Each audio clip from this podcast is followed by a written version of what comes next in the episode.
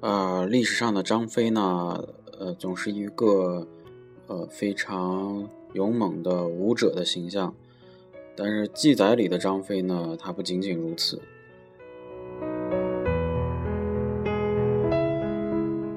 除了武艺高强之外呢，张飞还是一个名气不小的书法家。呃，关于这个张飞书法的最早记载呢，呃，南南北朝有个陶弘景的。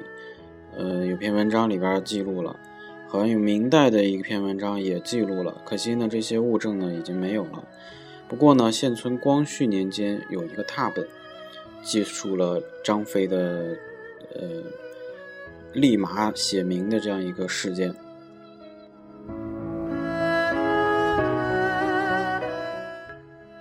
名曰汉将军飞啊，率。精兵万人，大破贼首张合于巴盟，立马乐名。相传呢，张飞打了胜仗之后，趁着酒兴，用丈八蛇矛在崖壁上穿凿而成。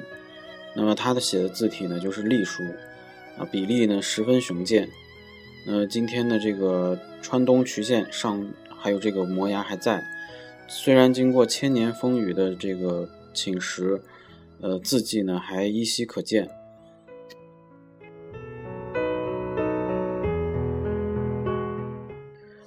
啊，说到了这个张飞的年代，就是三国时期的官方文字或者主流文字，呃，应该是隶书，因为它属于东汉末年嘛。呃，但是我看到了很多这个呃茶楼啊，或者是一些以三国为主题的这种主题的馆，他们居然写的是楷书，呃，这就是我觉得是一个稍微稍微有点不够专业的地方。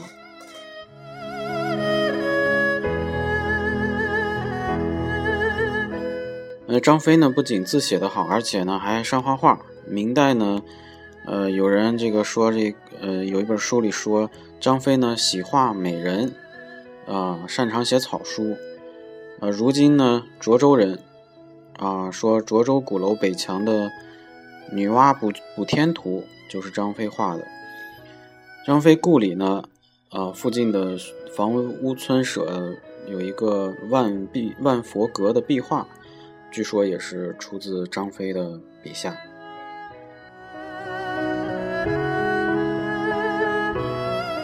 所以大家对一个人物性格的了解，一定不能只看电视剧啊，看看野史，看看对这个人物的直接描述，可能会改变你对这个人物的看法。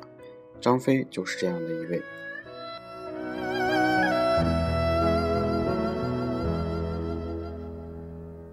本期节目播放完毕，支持本电台，请在荔枝 FM 订阅收听。